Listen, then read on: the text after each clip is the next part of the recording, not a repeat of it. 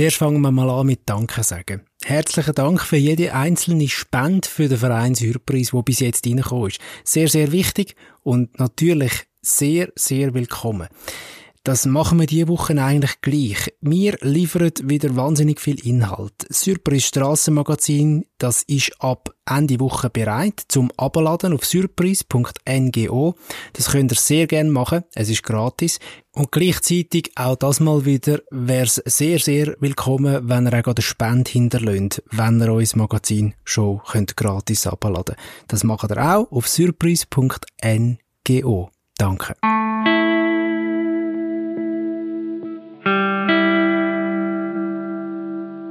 Für sie ist Corona überall. La Prairie, geschichtsträchtiger Begegnungsort der Dreifaltigkeitspfarrei Bern mit einem Mittagstisch für Bedürftige.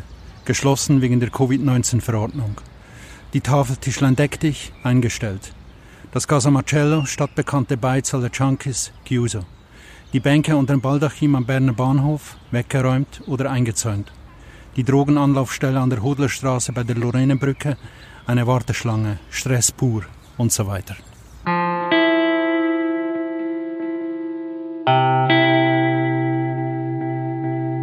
Irgendwie gleichgültig ist Dümmes Stimme geworden und weit weg. Und vielleicht ist jetzt auch gar nicht die Zeit zum Philosophieren. Er mit einem mittleren Flash im Kopf, ich mit einem Gala-Apfel in der Hand.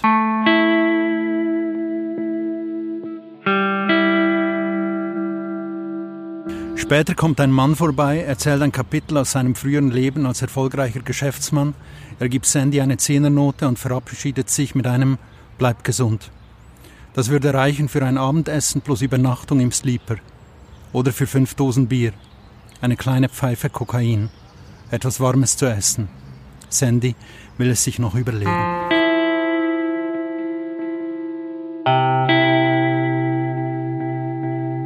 Wann können wir uns wieder frei bewegen? Wann ist unser Radius wieder grösser? Wann können wir unzwungen wieder unsere Freunde und Familie treffen, Feste feiern? In die Restaurant essen oder in Theater- und Fußballstadien unseren Hobbys frönen. Wann geht das alles wieder? Das wissen wir nicht. Seit dieser Woche gibt es ein paar wenige Lockerungen, wo das sogenannte normale Leben teilweise wieder ein bisschen möglich machen. Es gibt aber auch noch andere Leute in unserer Gesellschaft. Leute, die grösstenteils draussen sind gar keine andere Wahl haben. Und die, die müssten dann zum Beispiel in eine Notschlafstelle kommen. Drogensüchtige, Sexarbeiterinnen und so weiter. Was machen die? Das hat sich der Klaus Petrus gefragt. Er ist Co-Redaktionsleiter vom Surprise Strassenmagazin und hat eine Reportage gemacht mit Süchtigen und Sexarbeiterinnen in den Städten Biel und Bern. Für diesen Surprise-Tag zu seiner Reportage habe ich mich an einem ganz speziellen Ort mit ihm getroffen. Speziell drum, weil er eng verknüpft ist eigentlich mit der Geschichte vom Klaus. Aber mehr dazu gehören ihr jetzt dann gerade. Viel Vergnügen.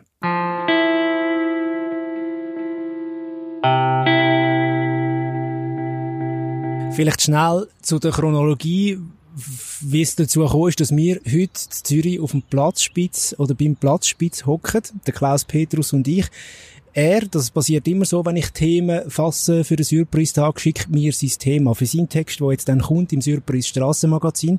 Ich habe das Thema gar nicht angeschaut, habe aber den Platzspitz vorgeschlagen.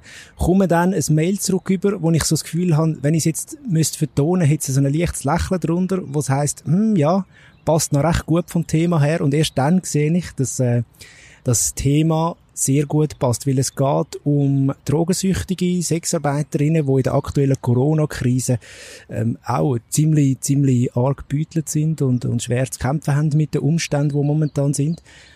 Ähm, Klaus, du bist gerade am Hund streicheln, wenn ein Hund in dem Moment zu dir, zu dir gelaufen ist. Ähm, was macht's mit dir, wenn du da hockst? Was, was verbindest du mit dem Ort Platzspitz?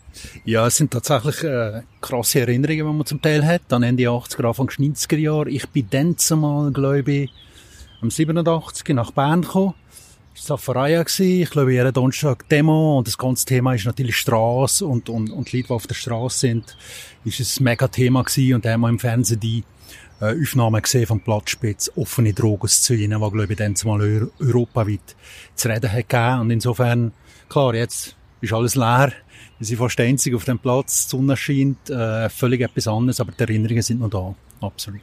Die Bilder sind natürlich auch in die Welt gegangen und man muss aber auch sagen, bei deinem Text, das sind äh, keine Süchtige aus Zürich, sondern aus Bern und aus Biel, wo du begleitet hast. Teilweise sehr näher, über das möchte ich gerne mit dir reden. Zuerst aber vielleicht einfach auch, wir haben ja schon mit Leuten geredet, die fürs Strassenmagazin arbeiten, jetzt nicht können gehen verkaufen auf der Straße. Das war in der letzten Ausgabe.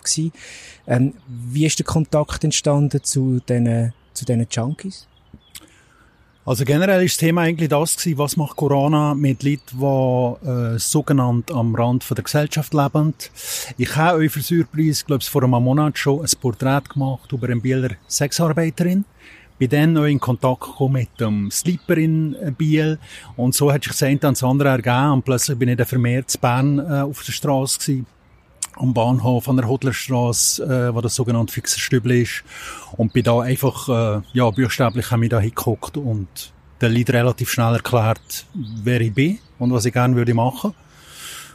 Und von da weg ist es alles langsam, langsam das Heratasten gewesen. Also ich bin schlussendlich, glaube ich, fast drei Wochen mehrmals pro Woche in Bern gewesen, viele, viele Stunden und ja, da hat man so eine Art von Vertrauen aufgebaut, wo, wo nachher die Nähe glaube ich, euch erst hat ermöglicht.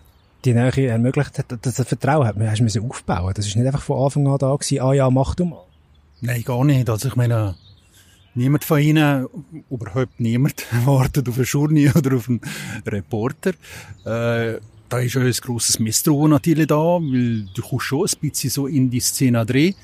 Ähm, und ich habe ja von Anfang weg eigentlich Ihnen auch versucht zu sagen, dass ich Nachwelten sind, also dass ich auch Welt weil die dabei sind mit dem, wie sie auf der Straße momentan leben. Und das hat natürlich auch bedingt das Tisch öffnen. Und also ich umgekehrt auch. Das ist ja immer so ein bisschen ein, ein Geben und Nehmen. Aber nein, du hast, du hast absolut recht. Da hat niemand auf eine Schule gewartet. Ich denke, du hast, du lieferst auch noch Bilder mit.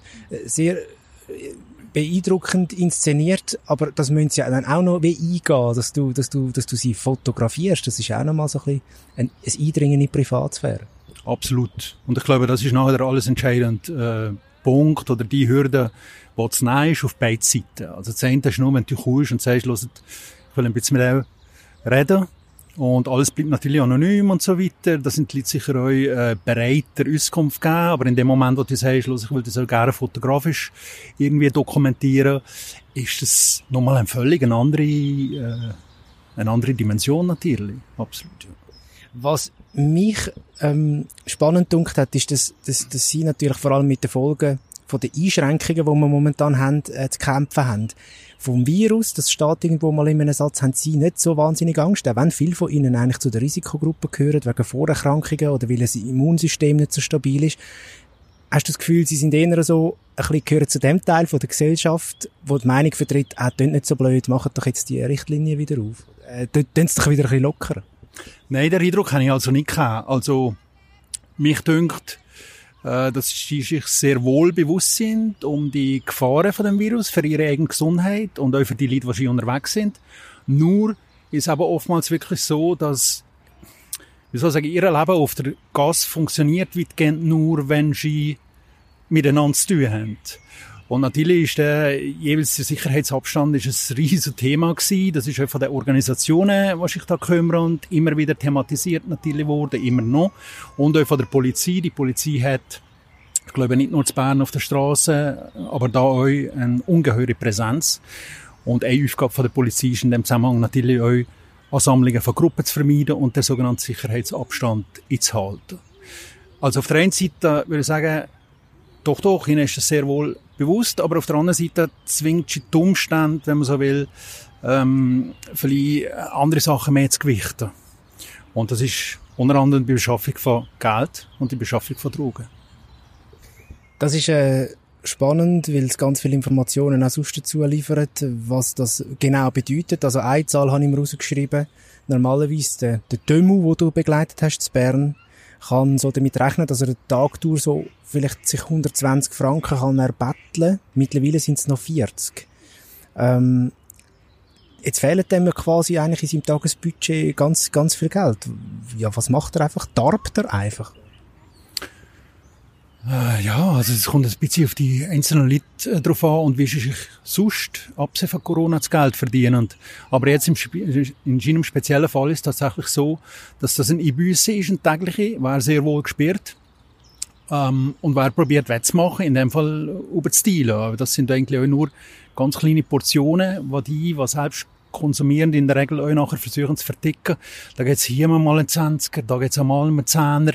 Also es sind nicht die riesengroßen Beträge. Das macht, dass die Leute, so wie ich das euch mitverkommen habe, weil ich mit denen war, immer und immer dran sind. Es geht immer nur eigentlich um die Beschaffung von Geld in diesen kleinen Beträgen, um auf ein gewisses Soll zu kommen, was sie täglich halt brauchen, äh, für ihre, äh, ihre Sucht, ihre anderen Bedürfnisse. So, das ist ein permanentes, äh, eigentlich, schauen, wie komme ich zum nächsten 20er. Ich habe beeindruckend gefunden, wo er quasi so sagt, ihr, also mir, wo er ja nicht als, ähm, Menschen am Rand von der Gesellschaft bezeichnen würde oder, oder nicht, wo die gleichen Probleme haben wie er. Ihr, ihr, die nicht süchtig sind zum Beispiel, ihr, ihr redet immer von aushalten, wenn es um die Maßnahmen geht. Wir sind eigentlich am Durchheben, also am Durchhalten. Habe ich, habe ich, habe ich noch beeindruckend gefunden. Was ich auch beeindruckend finde, weil ich das, glaube als Jugendlicher ein, zweimal miterlebt habe, wie sich jemand einfach einen Schuss setzt. Also ich bin da ein, zweimal dran hergelaufen. Bei dir tönt's sehr detailliert beschrieben, wenn du, wenn du, wenn du so aufschreibst. Ist es für dich eine normale Situation? Weil ich habe das Gefühl, wenn ich das jetzt auch wieder gesagt oder so, das wäre für mich nicht ganz einfach, um es einfach so miterleben. Oder wie, wie, wie gehst du damit um? Also auch wenn es mich nicht betrifft, ich bin ja nur quasi Beobachter, passiv, es hat nichts mit mir zu tun. Also es ist einfach mehr so, ich finde es halt einfach so eine, eine, krasse Situation. Vielleicht, vielleicht bin ich da auch ein bisschen geframed von den, von den, von den früheren Bildern, die wir jetzt zum Beispiel da am Platzspitz gesehen haben. Es kann sein, dass das genau das ist, weil ich meine, das Ereignis selbst, eine Spritze anzusetzen, ja, das ist jetzt nicht als Ereignis selbst, denke mir jetzt nicht sonderlich krass, was mich schon äh, beeindruckt hat, im Sinne von, dass man jetzt Nachdenken gegeben hat, man nachgegangen ist, sind die ganzen Begleitumstände. Ich meine, das passiert alles unter erheblichem Stress, das passiert teilweise jetzt wieder auf der Straße, unter nicht hygienischen Umständen ähm, und so fort. Also all die, die Begleitumstände, die machen, dass so etwas nachher auch durchaus gefährlich kann sein für die Betroffenen. Das ist eher etwas, was einem nachher das Zeichen gibt, wenn der eben beim Ganzen dabei bist und jetzt nicht nur bei dem einzelnen Ereignis, jetzt setzt sich da jemand einen Adler. Also das ist mir eine Komponente, die sicher, äh, ja, das ist, das ist nicht ohne. Ich habe fast ein bisschen also nicht die Hoffnung verloren, aber ich, ich, ich finde es ich find's noch schwierig, weil einerseits reden ja alle davon, man muss Sicherheitsabstand gewähr, also gewährleisten, man muss schauen, dass sich das Virus nicht ausbreitet und andererseits sind wahnsinnig viele Sachen wegen diesen Massnahmen jetzt zu, wo jetzt gerade Leute wie der Demo oder andere Leute, die du begleitet hast, könnten nutzen oder müssten nutzen. Es gibt einzelne Notschlafstellen, die aber auch nur noch wirklich so eingeschränkt können benutzt werden. Es gibt, es gibt einen Engpass an, an Betreuung, so Essensmöglichkeiten, an Schlafmöglichkeiten. Wie, wie löst man das? Muss man einfach mehr Raum zur Verfügung stellen, wo vielleicht leer steht und sagt, hey, dort müssen wir die Leute unterbringen, weil sonst, sonst, äh, sonst haben wir, also sonst, sonst, sonst gibt es ein Elend. Das ist tatsächlich der Fall. Es ist so, wie du gesagt hast. Also in bestimmter Hinsicht hat es den Engpass gegeben. Jetzt kann man gerade dazu äh, sagen, es gibt auch unglaublich viele Organisationen aus der Zivilgesellschaft, aus Sozialwerk, die einen unfassbar große Arbeit machen. Also es sind Tag für Tag und viele auch Nacht für Nacht ähm, für die Leute da, die genau versuchen, eben die Engpässe äh, irgendwie mit denen umzugehen oder, oder Schadensverminderung äh, zu machen. Darüber uns, das sind aber unterschiedliche Modelle, die ich gesehen habe, gibt es auch Initiativen auf privater Seite. Es hat in Basel zum Beispiel die Stiftung äh, Christoph Merian Stiftung gegeben, die, glaube ich, 300'000 Franken hat gesprochen und mit dem Geld ein Hotel hat äh, angemietet für die Zeit, wo Leute also können Einzelzimmer beziehen. In Biel ist zum Beispiel so gewesen, dass ähm, die Plätze, haben müssen eingespart werden im Sleeper, da hat die Stadt selbst äh, ein Pfadilager angemietet und durch jetzt mit Hilfe vom Sleeper, von der Gassenküche und anderen ähm, da das Angebot in dem sie wieder auf den Stand zu bringen, was vorher war oder sogar erweitert. In Bern ist wieder ein anderes Modell. Da ist der Sleeper zu End zeitlang mehr oder weniger auf sich selbst gestellt gewesen. Sie mussten ein Crowdfunding machen, weil sie aber keinen Leistungsvertrag mit der Stadt haben. Es hat ein Crowdfunding gegeben, wie gesagt, äh, dann ist die Hilfe von der katholischen Kirche. Schlussendlich hat die Stadt äh, doch noch ein paar Plätze freigestellt. Also es ist viel da am Tun, wo man wirklich versucht, das Platzproblem, was sich hat ergeben über die äh, Maßnahmen vom Bund, das irgendwie zu kompensieren. Ähm, mehr und der ganze Überblick, ähm, wo der Klaus jetzt schon umrissen hat, findet ihr dann im, äh, in, der, in der Reportage im Zürich Strassenmagazin in der nächsten Ausgabe. Und ähm, gleichzeitig nimmt mich aber auch Wunder, jetzt muss ich gerade mal schnell schauen, ob ich nicht den Vater verloren habe. Ähm, hat es Sachen gegeben, die dich jetzt überrascht haben? Ich denke, du hast dich ja mit dem Thema vorher schon mal auseinandergesetzt. Also gibt es Sachen, wo du anders geplant hast, anders irgendwie Ideen im Kopf umgeschwirrt sind, wo du die Reportage und die Geschichten angegangen bist? Mm. Ist noch schwierig zu sagen. Also ich probiere möglichst offen zu sein. Natürlich hat man, man hat immer seine Bilder schon im Kopf und, und äh, gewisse Erwartungen auch. Aber wenn es so um Reportagen geht, wo ich am Schluss am Ende weiss, dass, dass das meiste wird möglichst nach der Situation oder Leute sein, probiere ich schon sehr offen zu sein. Was mich selbst äh, wirklich interessiert hat, sind eigentlich zwei Punkte. Das eine eher allgemeiner, die Tatsache, dass die Straßen ja plötzlich leer sind. Und zum Beispiel Obdachlose, Drogensüchtige, Sexarbeiterinnen dadurch umso sichtbarer werden. Und das ist mir eigentlich von der Konstellation her ähm, noch recht eigenartig ähm, spannend, aber für die Betroffenen auch in Anführungszeichen gefährlich. Also ich habe nach und nach erklärt, dass sie sich wieder wie ausgestellt fühlen, äh, weil sie aber sichtbarer sind. Die sehen euch wieder, dass es so etwas gibt wie Drogensucht, weil das ist ein Stück weit auch unsichtbar gemacht worden. Das ist, weiss Gott, nicht nur schlecht, sondern aufgrund von der Drogenpolitik hat das durchaus positiv. Das Paradox ist wahrscheinlich daran, dass die Gesellschaft jetzt das Gefühl hat, es hätten wieder mehr Leute auf der Straße, die zum Beispiel drogensüchtig sind, was aber nicht stimmt. Die sind einfach jetzt sichtbarer. Also habe ich mir dann überlebt beim Lesen, oder? Genau so ist Und jetzt für sie hat aber das trotzdem offen, also ein paar haben mir das einfach so gesagt, in der Aspekt, dass sie aber sich auch wieder diesen Vorurteilen ausgesetzt fühlen. Also, der Fall ist wirklich die Aussage jetzt zeigen sie wieder mit ihren Finger auf uns. Also, wir zeigen mit unseren Finger auf Ski. Ähm, also, dass das Gefühl wieder da ist, dass stigmatisiert werden, dass, dass sozusagen auch geurteilt wird über Ski. Das ist ein Aspekt, der, der offenbar eine Rolle gespielt hat. Man muss auf der anderen Seite sagen, es hat ja viel Solidarität gegeben. Von allen Seiten kann man sagen. Aber von ihrem oder zumindest ein Teil der Leute haben mir gesagt, von ihrem Gefühl her ist das so ein, ein Punkt. Der zweite Aspekt, was mich jetzt sozusagen als Reporter interessiert, ist die Frage, kann es wieder eine offene Drogenszene geben? Weil der Punkt ist effektiv der, wenn die Plätze rar werden, die Leute mehr auf der Straße sind, der Stress grösser wird, weil weniger Drogen für im Umlauf sind, äh, dann kann es tatsächlich wieder so sein, dass die Leute da müssen konsumieren, was genau den Stoff kriegen und brauchen. Und das wäre dann auf der Straße. Und tatsächlich, äh, wenn du phasenweise letzte Woche durch Bern bist gelaufen, hast du so Szenen wieder gesehen. Unten bei der Ritthalle, oben beim Bahnhof, am Abend spät in einem Gästchen. Und da ist so ein bisschen die Frage, gibt es das wieder? Und eine gewisse Befürchtung von Drogenabhängigen ist da. Das habe ich vermehrt gehört. Und auf der anderen Seite habe ich zum Beispiel mit Rahel Gall geredet. Das ist die Geschäftsführerin vom, von der Stiftung äh, Suchthilfe Kontakt.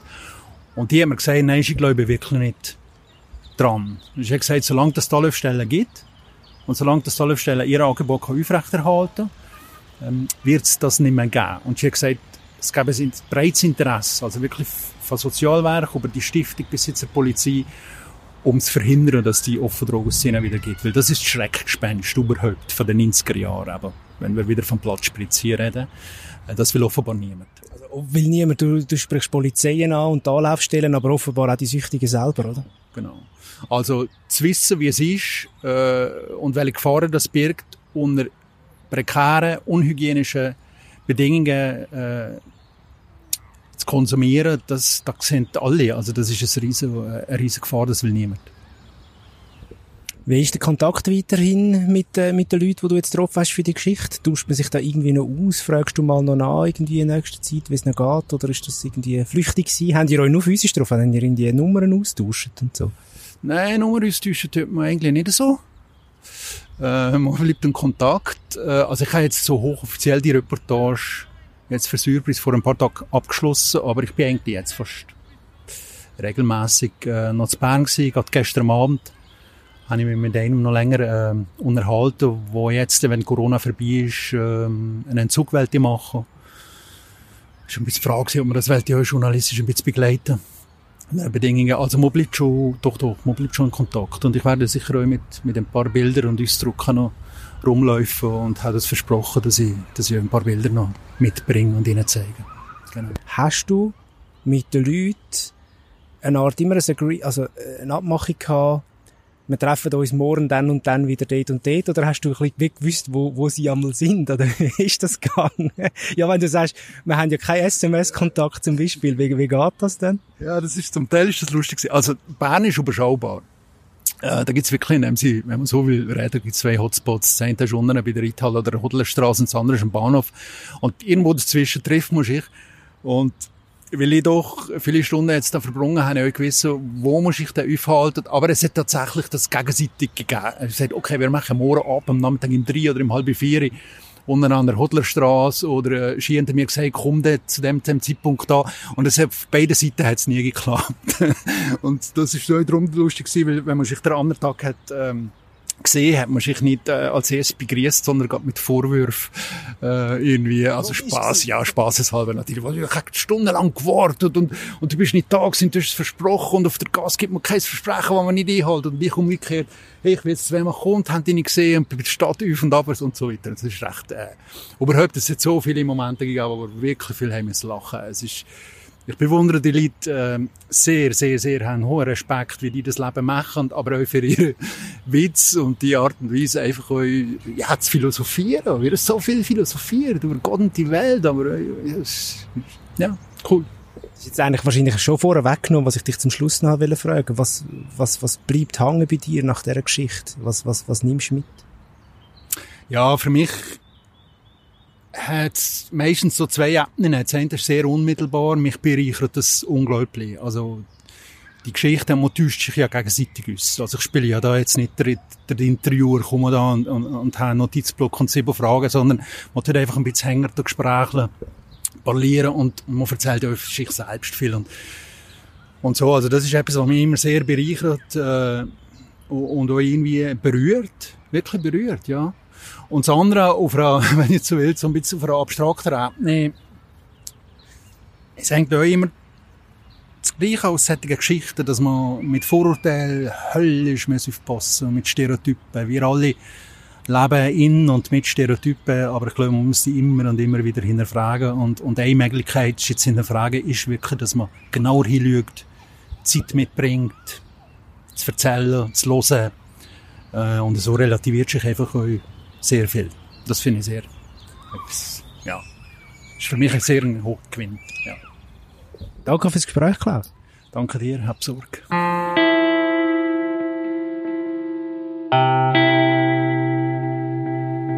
Noch ein bisschen Humor an den Tag legen, trotz der grossen Not. Etwas, was mich doch auch überrascht hat in dem Surprise-Tag mit dem Klaus Petrus. Seine Geschichte, seine Reportage mit Fotos und Text, die findet ihr im neuen Surprise Strassenmagazin. Das Magazin gibt's ab dem Freitag, ab dem 1. Mai, Tag der Arbeit. Ja, genau, da braucht ihr ein bisschen Bütze, weil ihr nämlich auf surprise.ngo geht und dort äh, könnt das Magazin gratis abladen. Gleichzeitig braucht der Verein und natürlich auch die, die es normalerweise auf der Straße euch verkaufen, eure Unterstützung. Das heisst, wenn ihr es euch schon gratis holt, dann hinterlönt doch noch schnell einen Batzen mit einer Spende auf surprise.ngo. Wir hören uns in zwei Wochen wieder. Bleibt gesund, macht's gut, bis bald.